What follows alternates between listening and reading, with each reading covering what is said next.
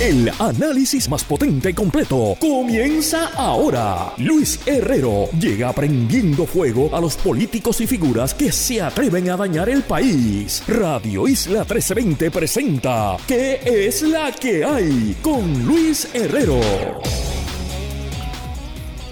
Muy buenas tardes. Bienvenidos y bienvenidas a ¿Qué es la que hay? con Luis Herrero por Radio Isla 1320. Hoy viernes 28 de octubre del 2022. Estamos en vivo y en directo para todo Puerto Rico por el 1320 AM y su cadena para el mundo a través de radioisla.tv, nuestra aplicación para teléfonos Radio Isla Móvil y en facebook.com diagonal Radio Isla TV. Yo soy Luis Herrero y como siempre les invito a que me sigan en todas las redes sociales, twitter.com diagonal L Herrero, facebook.com diagonal L Herrero, insta.com diagonal L Herrero y de hecho ahora que Twitter el dueño Elon Musk, yo no sé cuánto tiempo más está en Twitter. Eh, de eso también vamos a hablar hoy. Recuerda que este programa lo puedes escuchar en su formato podcast. Búscalo como qué es la que hay en tu aplicación de podcast favorita para que me escuches cuando a ti te dé la gana y qué es la que hay de que vamos a hablar hoy, día 246 de la guerra en Ucrania. Economía de Estados Unidos creció contra todo pronóstico el pasado trimestre, pero sector tecnológico presenta resultados preocupantes. Les cuento. Este fin de semana termina la puesta en cartelera de la guagua aérea. Converso con personal de la Universidad Central del Caribe de cómo puedes apoyar su fondo de becas asistiendo a esta última función. Y hablando de tecnología, Elon Musk acaba de adquirir Twitter. ¿Qué le depara a mi red social favorita? Bueno, pues eso lo discutiremos después de la pausa. Y también para cerrar eh, la semana de análisis, nos ponemos al día con el panorama electoral a una semana y tres días de las elecciones de medio término en los Estados Unidos. Así que antes de comenzar, algunas notas de interés. Gracias nuevamente a Mónica Feliu Mojer y a Sagnas y a toda la organización que nos tuvo ayer en vivo y en directo desde la Convención Anual de Diversidad en la Ciencia en el Centro de Convenciones. Lo estuve hablando por la noche con un grupo de amistades y la verdad que salí energizado, optimista y muy, muy, muy feliz. Eh, sí, Damari, voy a hablar de Twitter y de los modos. Sí, voy a eso después de la pausa. Quédate escuchando, Damari. Damari Suárez, que me está mandando aquí algunos enlaces.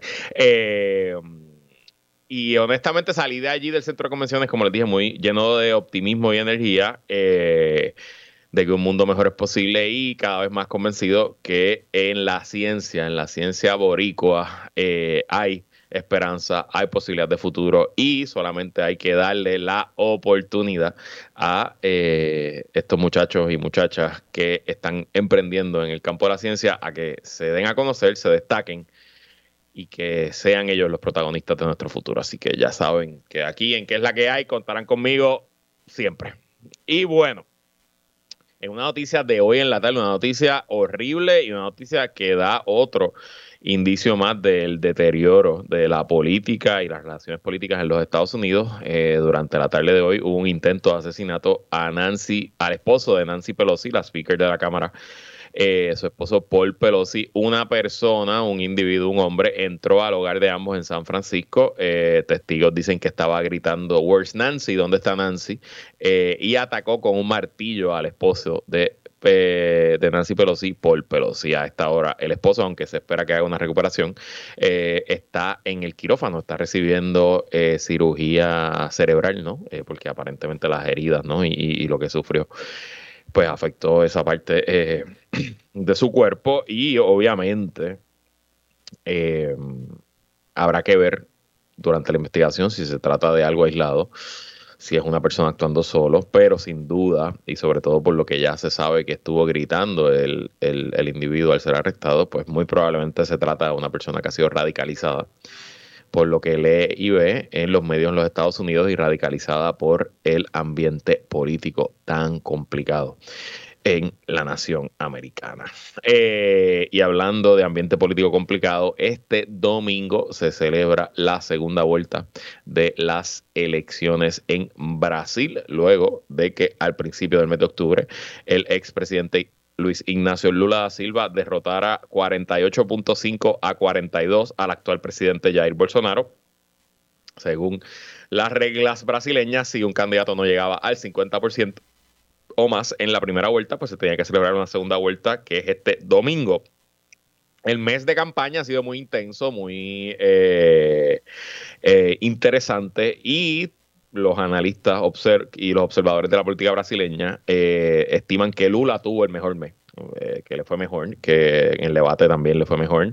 Hoy hay un debate, de hecho hoy viene el último debate de la carrera antes del domingo, y las encuestas confirman que eh, Lula debería ganar esta segunda vuelta. Eh, según una encuesta de Poder Data, eh, Lula obtendría el 53% de los votos. Es una encuesta que publicó ayer, que es un por ciento más del 52% que tenía en la semana pasada, contra un 47% de Bolsonaro, que es uno menos que el 48% que tenía la semana pasada. Otra encuesta de una firma brasileña que es Genial Caest le da 48% a Lula y 42% a Bolsonaro, mientras que una encuesta del Instituto de Investigación de Paraná lo pone al revés, dice que hay un empate técnico, Lula con 50.2%, mientras que Bolsonaro tiene 49.8%.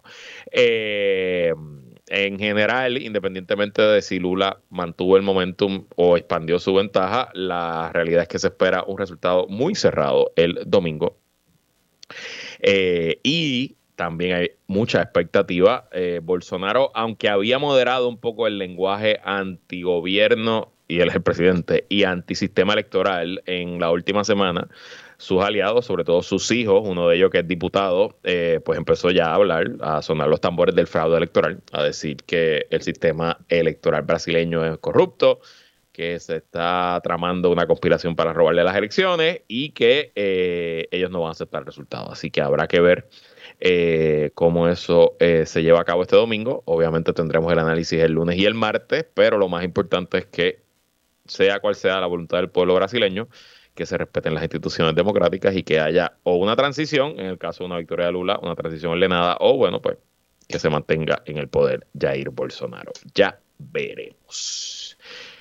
Pasemos rápido a la guerra en Ucrania. Es el día 246. Ayer no hablamos de este tema, así que el informe de hoy incluye las últimas 48 horas. Y lo primero es que la explicación de por qué no ha habido mucho movimiento en el frente de batalla en las últimas semanas es que se está reportando el general Fango, especialmente con la llegada del otoño a esa zona de Ucrania, a esa zona de Europa pues consigo llegan unas lluvias torrenciales y esas lluvias pues han hecho la movilización de ambos ejércitos muy complicada y eso pues hace más difícil las operaciones ofensivas. Eh, todavía Ucrania continúa con avances modestos día a día en el sur, mientras que Rusia ha tratado de renovar su ofensiva en el este, en la región del Donbass y Luhansk, con resultados hasta ahora casi nulos, pero ahí es que se está concentrando la mayor acción, pero esencialmente podríamos decir que ambos ejércitos están en una pausa operacional en lo que mejora las condiciones del tiempo, sobre todo para las lluvias y se acaba el fango. También el Frente Militar, el ministro de Defensa ruso dijo hoy que ya concluyó la movilización de 300 soldados adicionales y que el gobierno ruso no tiene proyección alguna de hacer movilizaciones adicionales. Lo cierto es que la movilización hasta la fecha mm, no parece haber tenido grandes efectos en el frente de batalla, más allá de que quizás tapó algunos boquetes en las líneas y hace quizás un poco más complicado la ofensiva ucraniana, eh, pero lo cierto es que lo más que se ha visto de la movilización son dos efectos. Primero, que casi medio millón de hombres abandonaron Rusia para evitar ser movilizados al ejército, eh, pues robándole al país de una fuerza productiva eh, gigantesca quién sabe por cuánto tiempo. Y segundo, que abundan los videos y las denuncias de los hombres movilizados que eh, son llevados al frente de batalla o a base cerca del frente de batalla sin ningún tipo de preparación, equipo, eh, equipo de invierno, eh, con tanques viejos, con municiones podridas, etcétera, etcétera. Y eso cada vez hay más y más videos de esa, de esa índole. Así que lo que yo creo que podemos concluir con esta movilización es que la moral del ejército ruso, que ya estaba bastante bajo con esto, pues ha bajado a unos niveles probablemente que no se hayan visto en el ejército ruso desde quizás 1917. Y bueno, hablando, esto no es del frente militar, pero eh, nos va a la ideología de Vladimir Putin. El miércoles se llevó a cabo eh, un foro de pensamiento y debate del Club Valdai, que es un club en Moscú, es como un think tank de defensa y de eh, temas militares, eh, el cual Putin ha hecho una tradición de que asiste todos los años y pues da su discurso, ¿no? Eh, y pues ayer él reiteró lo que es su teoría detrás de la guerra. Voy a leer la reseña de CNN en español. El presidente de Rusia, Vladimir Putin, dijo este jueves, ah, fue el jueves, no fue el miércoles, que el mundo se enfrenta a la década más peligrosa. Hmm, ¿Quién habrá comenzado esa década? Desde el final de la Segunda Guerra Mundial y culpó a los países de Occidente de practicar un juego peligroso, sangriento y sucio.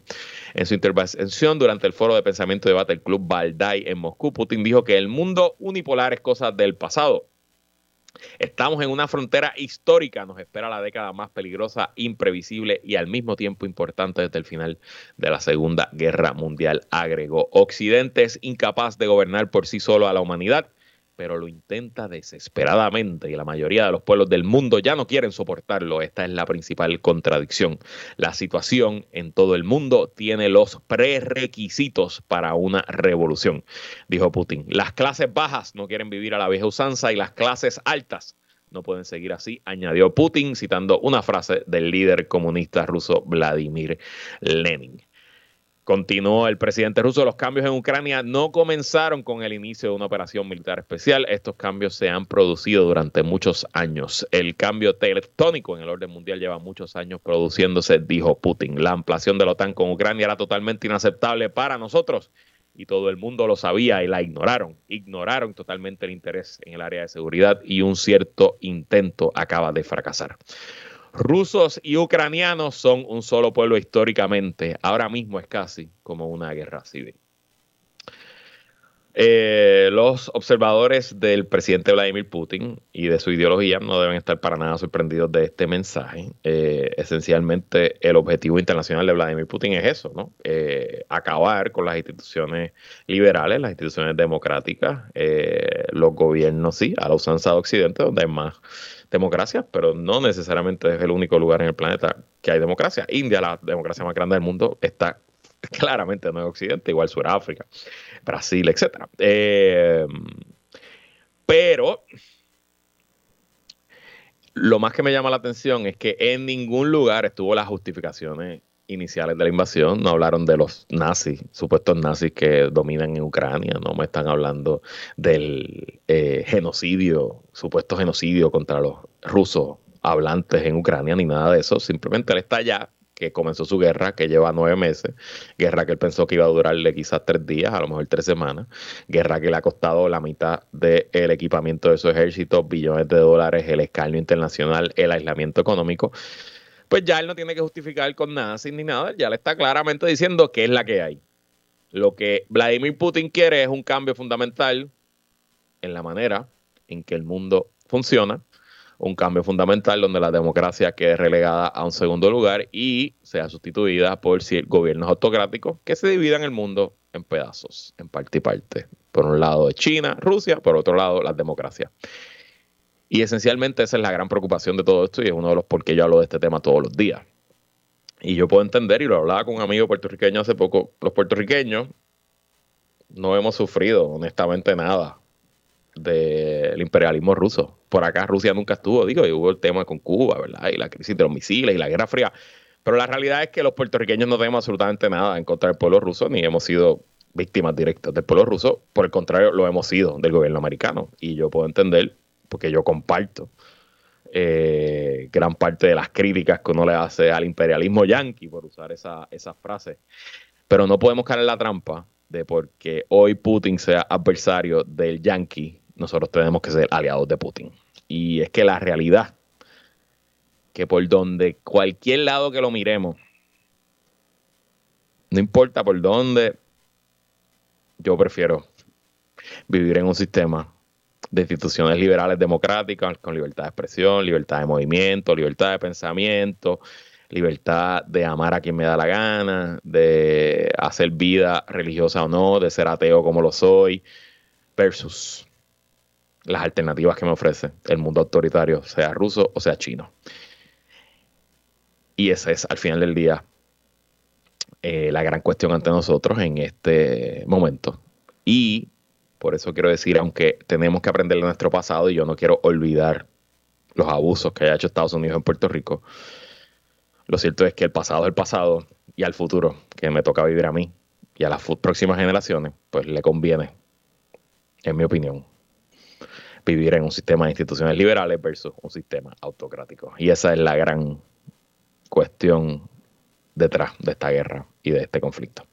En el frente económico interesante, las economías de Europa publicaron sus números de crecimiento económico para el tercer trimestre del año y las principales economías europeas, a pesar de los pronósticos y de la guerra económica de Rusia contra Europa, crecieron. No crecieron mucho, pero crecieron. La economía más grande de Europa, eh, Alemania, eh, sorprendió a los economistas expandiéndose en 0.3% de julio a septiembre, eh, comparado con el mes anterior. Los analistas, los economistas esperaban una reducción de 0.2%.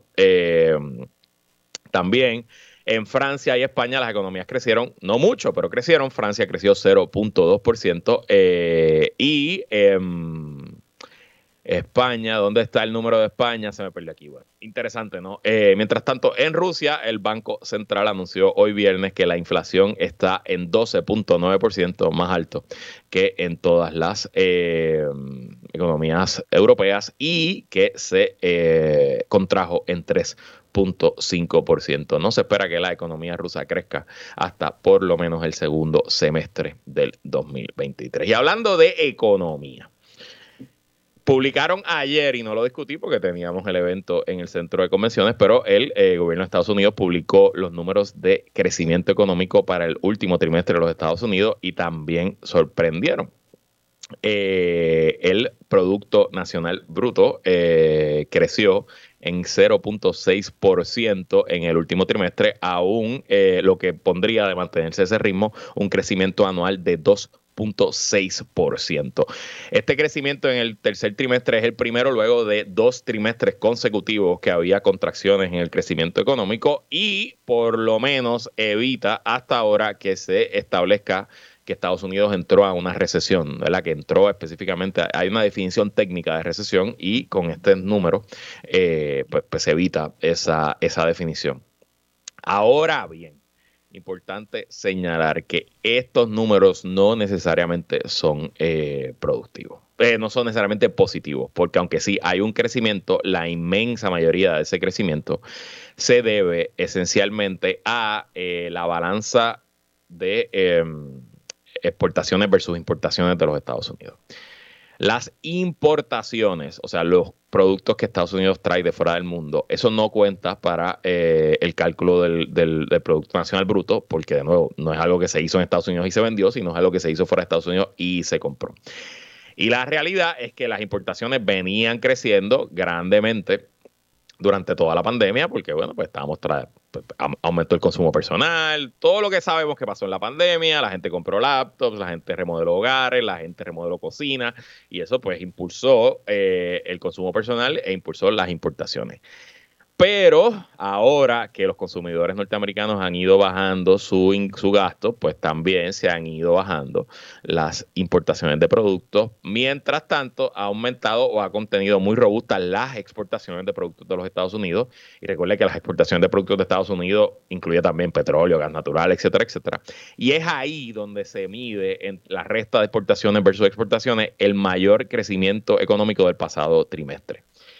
O sea que aunque sí en el número final hubo crecimiento económico, cuando vemos de dónde viene ese crecimiento económico, no son necesariamente buenas noticias para la economía de los Estados Unidos y se presume que eh, los tiempos difíciles continuarán. Se presume que la recesión en Estados Unidos no la para nadie y que veremos eh, oficialmente esa declaración de una recesión económica quizás el año que viene eh, en el segundo o tercer trimestre.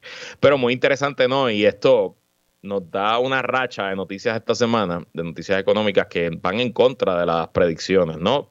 Recordarán que hablamos primero esta semana de que el precio del gas natural en Europa se había caído, se había desplomado, a pesar de que todo el mundo eh, hablaba del invierno difícil, la guerra económica de eh, la guerra económica de Rusia, etcétera, etcétera. Eh, pues ese número está en el piso. De hecho, estoy buscándolo aquí ahora mismo. También hoy, hoy está bajando, sigue bajando el precio.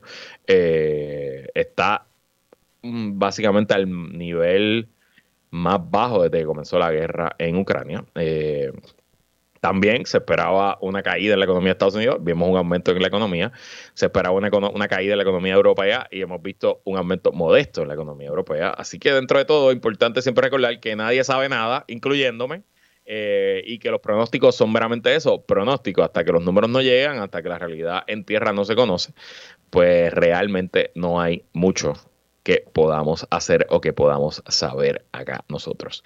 Interesante es que a pesar de que los números económicos eh, globales no fueron tan malos, fueron mejores que los que se esperaba, las compañías de tecnología de los Estados Unidos, las principales, han eh, publicado números bastante malos para este trimestre, lo que ha visto una caída estrepitosa en sus acciones. Por ejemplo, la acción de Meta, Meta es la compañía detrás de Facebook e Instagram, está hoy a 99 dólares con 20 centavos, precio que no estaba desde el 2013, ha caído 22.05% en los últimos cinco días, mayormente por una caída importantísima en eh, su negocio de publicidad, de cuánto, cuántos anuncios vendieron en el tercer trimestre.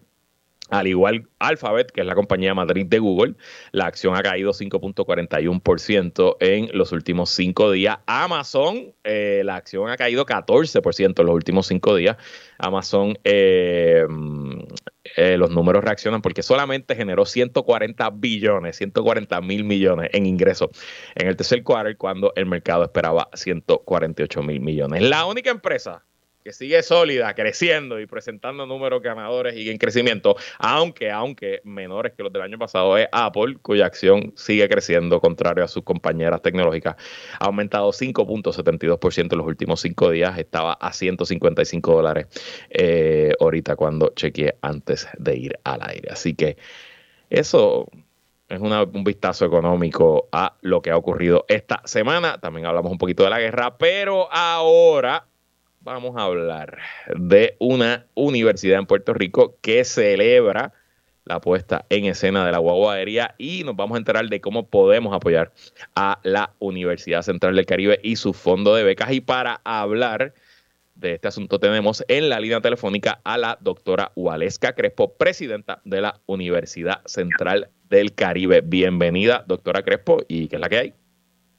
Muy buenas tardes, saludos Luis, un placer tener esta oportunidad de hablar con usted y con su radio audiencia.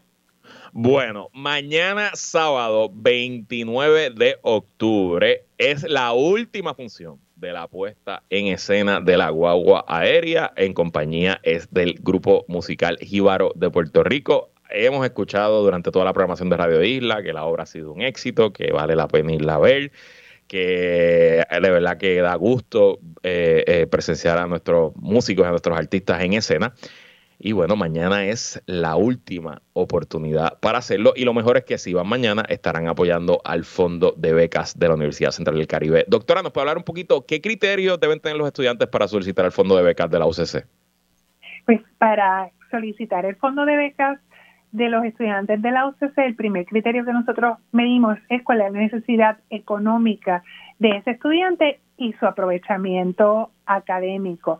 Para nosotros en la Universidad Central del Caribe es bien importante el ayudar, el apoyar a nuestros estudiantes que son de primera generación en su familia en cuanto a estudiantes universitarios y primera generación también de médicos en su familia.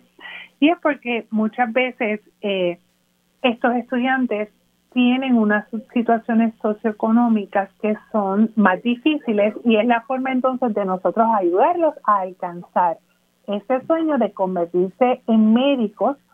Y hemos visto también que son luego estudiantes que cuando terminan sus residencias tienden a quedarse a servir a las comunidades más necesitadas en Puerto Rico que es interesante, ¿no? Así que apoyando a estos estudiantes, nos apoyamos también a nosotros mismos, para el final del día son eh, los profesionales futuros que nos van a servir. Y un poco, eh, explíquenos, doctora, en qué consiste la iniciativa y cómo podemos comprar los boletos para apoyar el fondo de becas de la UCC. Pues la iniciativa eh, fue un que hicimos con Cibaro de Puerto Rico para que entonces esta función de la guagua aérea sea todo lo que se recaude va a ir a ese fondo de becas que va a ayudar a sufragar ¿verdad? estos gastos de matrícula, gastos relacionados con los programas de repaso para los boards de nuestros estudiantes los viajes para hacer presentaciones de sus investigaciones a los foros en Estados Unidos y pueden conseguir los boletos a través de Tiquetera. Tiqueterapr.com, ahí está, es la última oportunidad, última oportunidad para eh, con, eh, ver la puesta en escena de la guagua aérea y a la misma vez apoyar una buena causa, el Fondo de Becas de la Universidad Central del Caribe. Así que ya saben, tiqueterapr.com. Doctora Waleska Crespo, muchas gracias por estar aquí. Un placer y gracias por apoyarnos. Gracias a usted por pensar en nosotros y vamos a una pausa cuando regresemos oficialmente. Elon Musk, dueño y señor de Twitter. ¿Qué le depara el futuro a esa red social y a mi cuenta en Twitter? De eso hablamos en qué es la que hay cuando regresemos después, después de esta pausa.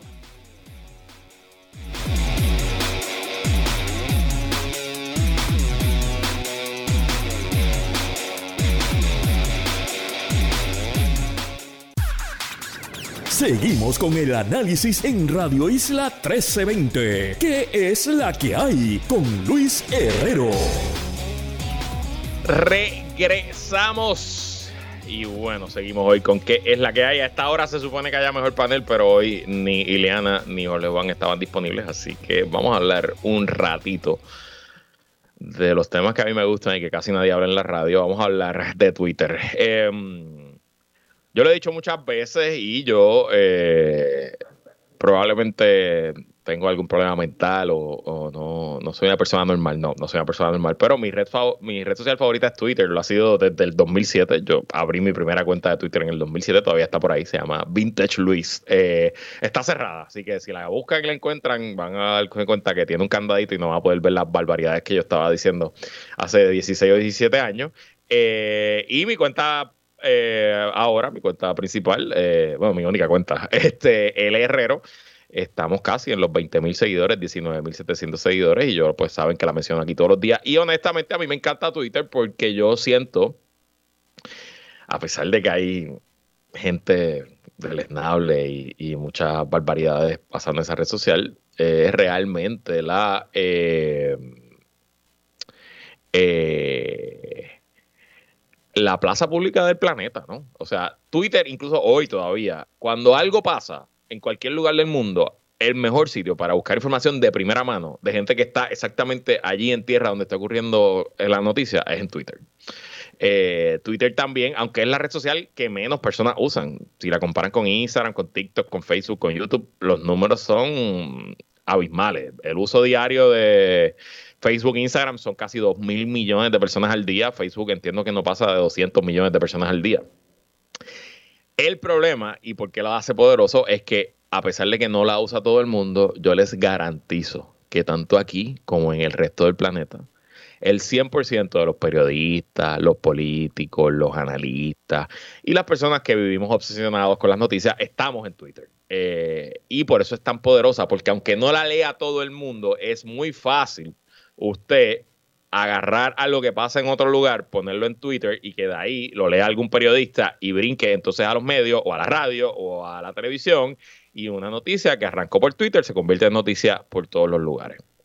De hecho, esta semana hubo un ejemplo eh, clásico. Hay una cuenta twittera que es una cuenta trolera, mentirosa, que se pasa diciendo falsedades y que el martes había dicho, ah, la candidata a la gobernación de Victoria Ciudadana va a ser la ingeniera Ingrid Vila. Y eso desató un frenzy mediático en Puerto Rico en varias estaciones, incluyendo aquí, donde todo el mundo empezó, hasta que Ingrid Vila tuvo que salir a desmentir y decir, no, por ahora no me interesa ninguna candidatura. Todo eso comenzó en Twitter, ¿no? Y así como pasa aquí, pasa en todos los demás lugares y honestamente, eh, para mi crecimiento profesional, eh, yo he conocido gente en Twitter que se han convertido en mis empleados, que los he traído a colaborar a distintas campañas o trabajos de clientes. Y para lo que es este show, lo que es mi podcast, lo que es mi presencia mediática como persona pública, Twitter ha sido instrumental. Eh, así que sí, le tengo cariño y quizás también estoy un poco adicto a la red social. Así que a mí no me encanta para nada que Twitter ahora regrese a ser una compañía privada y que el dueño plenipotenciario, el rey de Twitter, sea el multibillonario Elon Musk, fundador de Tesla, SpaceX y otras múltiples compañías, un ingeniero visionario, nadie puede decir lo contrario, que ha producido eh, y creado productos eh, excelentes, productos revolucionarios, productos eh, que han cambiado el planeta y la vida humana. Pero una persona cuya política yo la encuentro peligrosa, que evidentemente es un egomaniático de primera, un narcisista increíble y que ni siquiera en lo personal es una buena persona. Eh, no ha tratado a sus esposas y a sus parejas bastante mal, este, ha tenido como 14 hijos con distintas mujeres y las quejas son complejas. Eh, esencialmente no, no me parece que es el mejor porte estandarte de quien debería estar a cargo de la plaza pública del planeta. Y creo que aquí hay un gran peligro, ¿no? Pero antes de contarles y darles mi análisis, les explico qué fue lo que pasó. En abril, medio repentinamente, Elon Musk anunció que interesaba comprar a Twitter, sacarla de la bolsa de valores de Nueva York y devolverla a que fuera una compañía privada. Eh, él firmó una opción de compra con eh, la red social que eh, acordaron que él iba a comprar la compañía a un precio de 53 dólares y 40, si no me equivoco, por acción, lo cual era 20 y pico de dólares más de lo que se cotizaba la acción en ese momento en la bolsa de valores la junta de directores de Twitter básicamente le arrancó la mano cuando vieron esa oferta, porque él está comprando la compañía a cuarenta y pico mil millones de dólares cuando la compañía apenas valía 16, 17, 18 mil millones de dólares. Eh, después de varios meses de negociación y de eh, due diligence, Musk intentó salirse del acuerdo. El acuerdo, aunque Elon Musk es la persona más rica del mundo y tiene una, una fortuna estimada en 250 y pico de mil millones de dólares, lo cierto es que eso es una fortuna de papel. En cash, ¿cuánto cash él tenga accesible? Pues no es tanto, les aseguro que no son 45 mil millones. Así que a él le cuesta esta transacción y, tuvo que hacer ciertos malabares. Tiene 15 mil millones en préstamos que logró en financiamiento, 8 mil y pico de millones en otros inversionistas privados que entraron con él al acuerdo y el resto del dinero lo está poniendo él. Eh, así que estoy seguro que cuando empezó a mirar los números y se cuenta que no era tan buen deal, trató de salirse, pero como había un contrato firmado, Twitter lo demandó, lo llevó a la corte especializada de estos temas en el estado de Delaware, en eh, Estados Unidos, y el juicio, que se supone que comenzará la semana pasada, todos los observadores apuntaban que iba camino a ser una derrota estrepitosa para Elon Musk. Eh, pues antes del juicio, Elon Musk cambió de opinión nuevamente y finalmente el negocio cerró anoche y oficialmente hoy Elon Musk se levantó como el dueño y señor de Twitter. Lo primero que hizo es que despidió al, eh, CEO, eh, Parat Agrawal, despidió al Chief Financial Officer, despidió a la jefa legal y de política pública y también despidió al abogado, al jefe legal de... Eh, de, la, de, la, empresa, ¿no? Y eh, mi, mejor, mi fuente en este asunto es un boricua que se llama Miguel Río, que es mi amigo, lo conozco hace décadas, que fue el empleado, si no me equivoco, 200 de Twitter, llegó a ser el jefe de data y de Analytics en Twitter. Eh, sí, Miguel Ríos de Barranquitas, Puerto Rico. Ya no está en Twitter hace varios años, pero él anoche, luego de que salió la noticia de que habían despedido a todas estas personas, Miguel en su cuenta de Twitter, Miguel Ríos, puso, si, si Elon quiere que Twitter desaparezca tan pronto como sea posible, acaba de dar el primer paso. Tres de las personas que más admiro en la industria, despedidas. Aún aplico a diario lo que aprendí de Ned y Vijaya. Ned era el... Eh, CFO, si no me equivoco, y Vijaya era la jefa de legal y de política eh, de la compañía.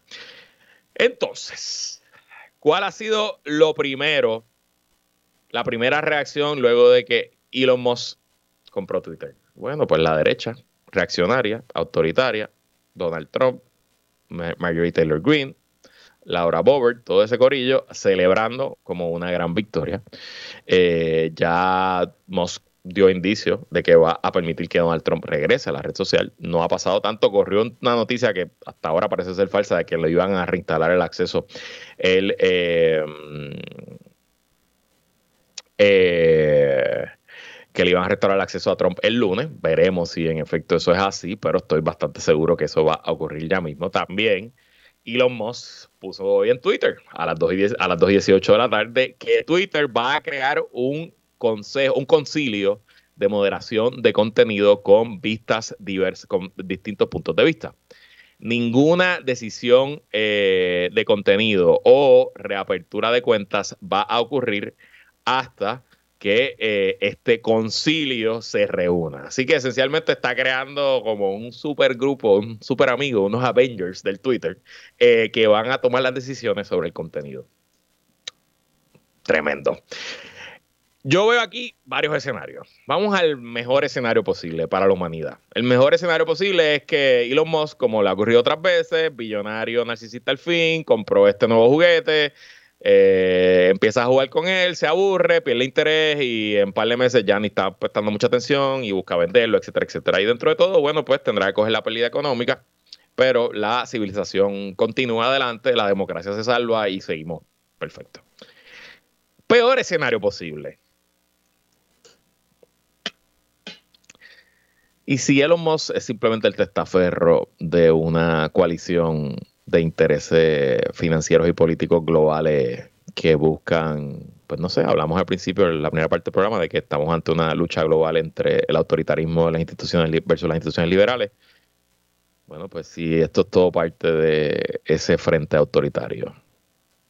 Supuestamente parte del dinero de esos 9 mil millones en inversión privada que levantó Elon Musk, parte viene del fondo soberano del gobierno de Arabia Saudita, se habla de Binance, que es una empresa de criptomonedas que invirtió 500 millones de dólares. Los que me llevan escuchando un rato saben que las criptomonedas, en mi opinión, además de ser un scam sin ningún tipo de valor, también los movimientos políticos detrás de las criptomonedas son muy peligrosos, reaccionarios y complicados.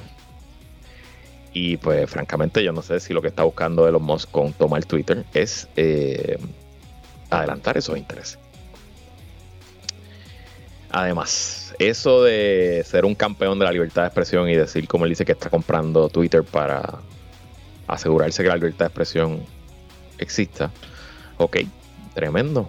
Y eso incluye la libertad de expresión de los nazis, de los que van a usar epítetos racistas. De hecho, ya hoy en las redes se han visto que las cuentas más conservadoras de Twitter han tenido un aumento vertiginoso en seguidores y se ha visto un aumento automático al momento de que sale la noticia de eh, insultos racistas como la palabra con N que se usa en Estados Unidos. Eh, ya básicamente ellos están celebrando y haciéndolo.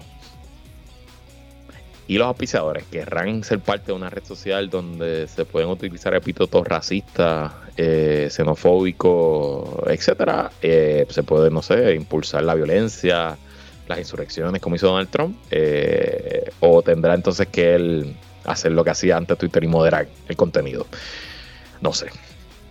No estoy optimista. Ustedes saben que no estoy optimista con el planeta hace tiempo. Eh, y esto me hace menos optimista. Eso sí, no me voy a quitarle Twitter porque me voy a quitar. Al final del día, yo no voy a desmovilizarme yo mismo, yo no voy a entregar las armas. Twitter sigue siendo la plaza pública del planeta y seguiremos allí hasta que los Moss me vote. Eh, pero por si acaso, eh, hay un proceso, y se los digo a todos y todas, si ustedes quieren bajar todo su Twitter, va a tener un archivo de todo lo que ustedes han hecho en Twitter, los mensajes privados que han enviado, etcétera. Ustedes pueden ir a la sección de Settings in Support, van Settings and Privacy y ahí buscan Download and Archive of Your Data, bajar un archivo de tu data. Lo pueden hacer y no importa lo que Elon Musk haga con su data, ya usted por lo menos tiene una copia en su computadora.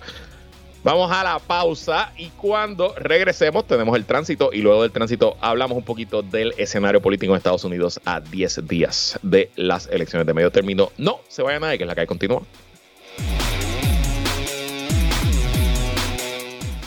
Sigue conectado con Radio Isla 1320. Estás escuchando ¿Qué es la que hay? Con Luis Herrero. Somos el sentir de Puerto Rico. Seguimos con el análisis en Radio Isla 1320. ¿Qué es la que hay? Con Luis Herrero. Regresamos y estamos ahora en el último segmento de eh, la última edición de ¿Qué es la que hay para esta semana? 28 de octubre del 2022. Como les dije al principio, hoy no tenemos el mejor panel, ni Ileana ni Jole Juan estaban disponibles, así que vamos a hablar un poquito que es uno de los temas recurrentes del mejor panel, pero estoy yo solo a hablar del escenario político en los Estados Unidos a 10 días de la celebración de las elecciones de medio término. Y bueno, la historia eh, hoy es que a pesar de que los demócratas tuvieron un, tuvieron momentum desde el verano hasta probablemente mitad de septiembre. Eh, las aguas han vuelto a su nivel y hoy se proyecta que los republicanos deben recuperar el control de la Cámara de Representantes y que el Senado es un toss-up, eh, que cualquier cosa puede pasar si vemos el índice eh, del sitio especializado en encuestas y eh, no quiero decir predicciones, sino forecasting político, 538.com. El índice le da a los republicanos un 81% de probabilidad de tener la mayoría en la Cámara de Representantes, los demócratas solamente con 19. En los mejores momentos de los demócratas en esta campaña, ese índice llegó a estar en 30% de probabilidad para los demócratas y 70% para los republicanos, ahora está 80-20. 20% no es un número imposible, obviamente hay cosas que tienen 20% de probabilidad que ocurren todos los días pero no es el lugar que uno quisiera estar. Así que si fuéramos a eh, predecir quién sale con la mayoría en la Cámara, pues hoy tendríamos que decir los republicanos. En el Senado también. El número en 538 está en 52% de probabilidad de que los demócratas mantengan la mayoría en el Senado. Recuerden que la mayoría del Senado hoy es de un solo voto, eh, porque el Senado está empatado 50-50 de la vicepresidenta Kamala Harris es la que rompe los empates. 52% de probabilidad para los demócratas, 48% de probabilidad para los republicanos. Y cuando vamos al índice estado por estado, las carreras eh, donde hay, donde se va a determinar el control del Senado, pues vamos primero por Georgia, aquí el incumbente demócrata el reverendo Rafael Warnock tiene un 48% de probabilidad de ganar las elecciones versus su opositor republicano Herschel Walker, que tiene un 52%. O sea que esencialmente el modelo le da una, eh, una posibilidad casi de 50% a cada uno para salir con la victoria el, eh, en ese día. Importante en Georgia, al igual que ocurre en Brasil, que hablamos al principio del programa, en Georgia, si ningún candidato llega al 50% de los votos el día de la elección, se hace una segunda vuelta que es en enero. Así que puede que ocurra el mismo escenario que pasó en el 2020, que la mayoría del Senado va a depender de lo que ocurra en la segunda vuelta en Georgia y entonces puede que tengamos como una postemporada electoral solamente en Georgia. Y claro, estas elecciones especiales son elecciones complejas porque son elecciones de más baja participación, de movilización, etcétera. En Arizona, eh, ahí los prospectos de los demócratas son mejores. Ahí el incumbente, el senador Mark Kelly, siempre ha sido un excelente candidato y hoy el índice de 538 le da un 70% de probabilidad de eh, la victoria al eh, su rival republicano Blake Masters solamente le da 30% en Nevada, aquí es donde está la mayor preocupación de los demócratas y es un estado que no necesariamente estaba en el radar al comienzo de la elección. Aquí hay una senadora incumbente demócrata que se llama Catherine Cortés Masto y no le ha ido muy bien eh, en contra su eh, rival republicano, Adam Laxalt. Eh, ahora mismo el índice de 538 le da 48, 46% de probabilidad a la incumbente demócrata de ganar 54% al republicano de que se roben esa silla. Y si los republicanos ganan la silla de Nevada y ganan la silla de Georgia, pues ya automáticamente, si no cambia nada más, automáticamente eh, tendrían la mayoría en el Senado. Pensilvania, otra de las carreras más eh, más, importantes de este ciclo. También el índice de 538 los tiene en un toss-up, los tiene sin casi 50-50 John Fetterman. Bueno, no, un poquito mejor para los demócratas aquí. John Fetterman tiene 58% de probabilidad de victoria. A estas alturas, el candidato republicano, el doctor Mehmet Oz, tiene 42%. Y eh, en Wisconsin, otro de los estados que quizás los demócratas en algún momento pensaron que pudieran ganar, eh, pues la realidad es que eh, Ron Johnson, el incumbente republicano, que es un loco, realmente un loco, pero ahí está, tiene 77% de ganar. Y en Ohio, donde el candidato eh, Ohio era un estado a principio de siglo que era un swing state, un estado violeta, pero que sobre todo desde la llegada de Trump se ha convertido en un estado rojo, sólidamente rojo. Eh, allí no se esperaba que el demócrata eh, Tim Ryan fuera un fuera competitivo, pero la realidad es que sí, lo ha sido. Pero aún así, el eh, panorama no es favorable para él y eh, 538 le da un 77% al candidato republicano J.D. Vance de salir con la victoria versus un 23% del incumbente demócrata. En general, ¿qué es lo que podemos deducir de la campaña hasta ahora y de lo que ha sido el mood? Esencialmente, cuando el tema es Donald Trump o cuando el tema son las políticas de Donald Trump, ya sea por el aborto y lo que hizo el Tribunal Supremo en Dobbs en el verano, ya sea por los allanamientos del Departamento de Justicia, ya sea porque Donald Trump está buscando crear protagonismo. Si el tema es Donald Trump, a los demócratas le va bien. Pero como el tema en las últimas seis semanas ha devuelto a ser la economía, la inflación, las dificultades, pues ahí es que los republicanos han podido eh, volver a sacar cabeza, volver a sacar ventaja en las encuestas y bueno, mejorar su panorama a 10 días de las elecciones. ¿Qué cosas pueden estar pasando aquí que las encuestas no detecten? Bueno, recordemos que las encuestas a nivel global han tenido una mala racha en las últimas elecciones en Estados Unidos y alrededor del mundo. En Brasil la tuvieron a principios de este mes. Eh, y quizás las encuestas esta vez, en el 2020 el error fue a favor de los republicanos. Nada eh, dice que el error puede ser no puede ser a favor de los demócratas en esta elección, ¿verdad? No, puede ser. Así que Número uno, que hay un error grande en las encuestas. Número dos, el número de los votos adelantados, el voto por correo, el early voting, etcétera.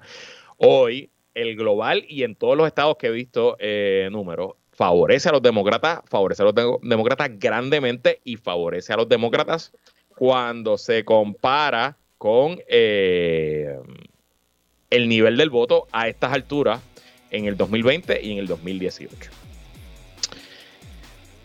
Así que habrá que ver. Predicciones, no tengo ninguna. Si yo fuera a apostar, y no voy a apostar, yo apostaría a que sí, en efecto, los republicanos mantienen, eh, recuperan el control de la Cámara. No creo que sería una ola como fue la del 2010 o la del 2018, donde los demócratas en 2018 ganaron 52 escaños, si no me equivoco, y en el 2010 los republicanos ganaron 60 y pico de escaños con la llegada del Tea Party. Me parece que eso no está ya en, la, en el marco de las posibilidades. Claro, puedo estar equivocado. Quizás en enero febrero esas eran las posibilidades para los republicanos. Ya ese número me parece que eh, ya no está ahí.